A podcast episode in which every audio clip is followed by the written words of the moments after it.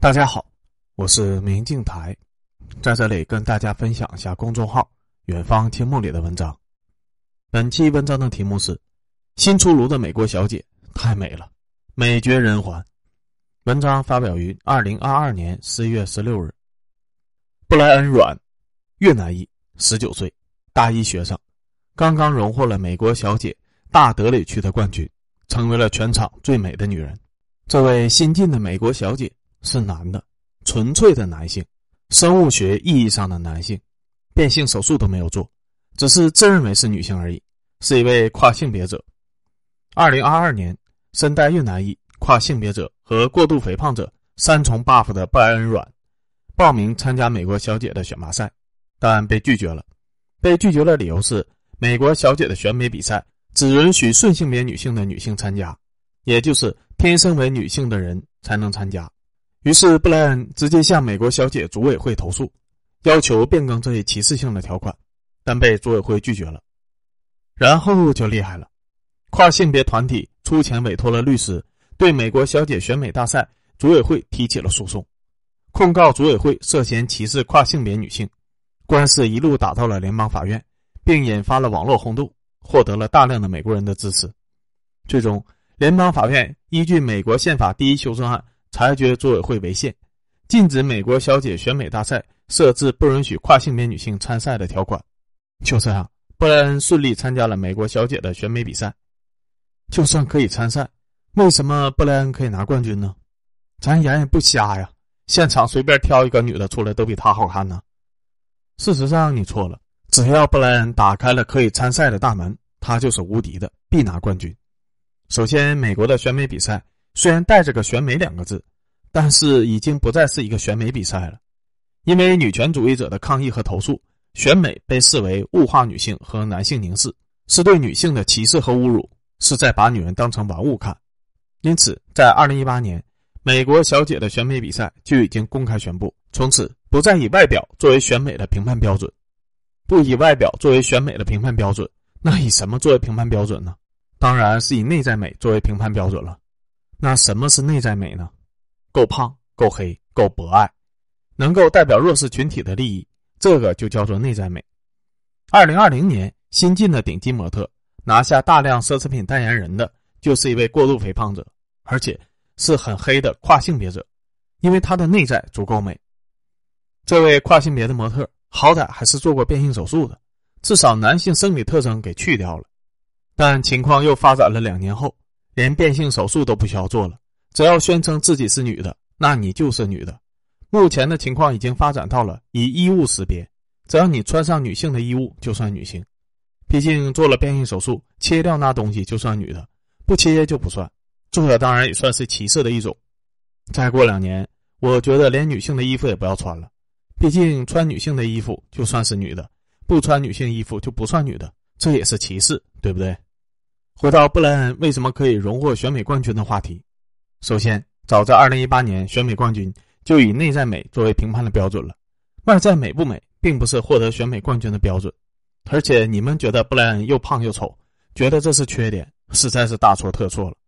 普通人的思想境界呀，还是太低了，太俗，只懂得欣赏皮囊这点外在美。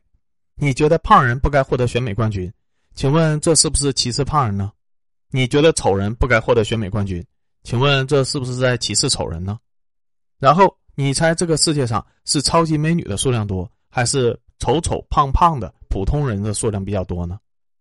事实上，布莱恩从来不避讳自己的胖，甚至在所有的自拍照里面都刻意凹出自己的胖，同时也不避讳自己的男性生理身份。荣获选美冠军以后，布莱恩发布的第一张自拍照就是带着选美冠军的头饰。吃高热量的薯条，不仅胖，还要胖到极致给你看，同时丑到极致，辣你眼睛那种。是的，胖和丑都达到了某种极致，但那又如何？只要他顺利参赛，谁敢给他打低分？他越胖越丑，就越没有人敢给他低分。毕竟内在美这个东西，谁都不好说。但你给他打低分这件事，那可就是实实在在的无法抵赖的。请问？你凭什么说布莱恩不够善良、不够有内在美呢？你能拿出证据吗？不能证明自己低分的合理，那你这个评委就是歧视，歧视胖人、歧视丑人、歧视跨性别者，十恶不赦的大坏蛋，理应全网封杀。评委只是混口饭吃，没有必要把后半生的政治生命都给搭进去，对吧？就这样，一个纯粹的男性荣获了美国小姐桂冠的荣誉，而且还顺便拿走了大笔的奖金。这笔奖金本来是只提供给十七到二十四岁的女性，以表彰他们在学术、才能、风度方面的杰出成就。如今是他的了，而且布莱恩是无敌的。真正的无敌，虽然现在只是地区冠军，但明年的总决赛，布莱恩不可能会有对手。越美的女人越不是他的对手，谁敢用美女淘汰他，那就会直接犯了天条。布莱恩都想不到该怎么输。你觉得总决赛哪个评委敢给布莱恩打低分呢？那可都是实名制打分呢。从二零一二年开始，美国的女权主义活动就开始越来越政治正确了。二零一二年的美国小姐的冠亚季军。长得还是相当的漂亮的，然后女权运动指责选美比赛是在物化女性、歧视女性的声音在美国越来越大。二零一四年，美国的女权运动主义者集中火力攻击维密天使，认为维密的秀场极度物化女性，是美国最歧视女性、最损害美国女性利益的公司。美国的女权主义者认为，维密是在利用男性的凝视，刻意制造一个男性喜欢的美的标准。迫使普通的女性花钱买维密的产品来谋取暴利，可谓是十恶不赦的坏公司。遭遇到女权主义者围攻以后，维密是什么反应呢？维密坚决不认错，坚决不低头，认为维密秀必须选那些身材完美、脸蛋漂亮的女模特，这是维密能够立足的根本。然后，美国的女权主义者号召全美国的女性抵制维密的产品，集美们给我一起冲，全都不买维密的内衣。二零一九年，巨亏的维密实在撑不住了，火了几十年的维密秀彻底停办，英国分公司更是宣布破产。自维密破产以后，美国所有的选美类的活动再也没有人敢选美女了，全部按女权主义者的要求选胖人、选丑人，越漂亮的越不能选。既然都这样了，自然不差再多选一个跨性别者了，因为理论上来说，跨性别女性是最弱势的、最可怜的女性。所以，只要跨性别者布莱恩能够参加选美比赛，必然是无敌的，因为她同时是最弱势的女性、最胖的女性、最丑的女性。不选这种人当冠军，你还好意思办选美比赛吗？请问你是不是又想迫使普通的女性花钱变美来迎合男性的凝视了呢？所以，布莱恩拿下了冠军，其实是理所应当的，而且是碾压式的夺冠。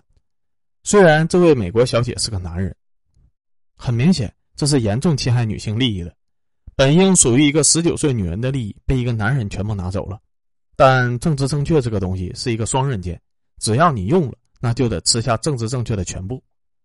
美国的跨性别者的力量之所以如此强大，不是因为人们喜欢这些人，而是因为反女权无限制的政治正确的人太多了。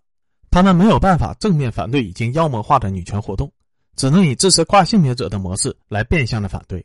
所以看起来乌烟瘴气的 LGBT 运动才会如此的强大，无人敢惹，最终反噬正常女性的利益。美国的女人先是从运动场上被跨性别者驱逐了，没想到现在从选美场上竟然也被驱逐了。那然后还会在什么领域被慢慢的驱逐？简直不敢想象。任由这种情况发展下去，美国女性的一切合法利益都会被慢慢的吞噬干净，一点反抗的余地都没有。我这个人很俗。还是觉得俄罗斯的小姐看起来顺眼一些。这位美绝人寰的美国小姐，我实在是看不下去。像美国小姐是男人这种事情，我不希望发生在中国的土地上。我希望中国选美小姐的冠军至少得是一个女性，而且不能胖，不能丑，不能让人看着反胃。利用过度的政治正确侵犯别人权益，这东西真的有毒，不能碰。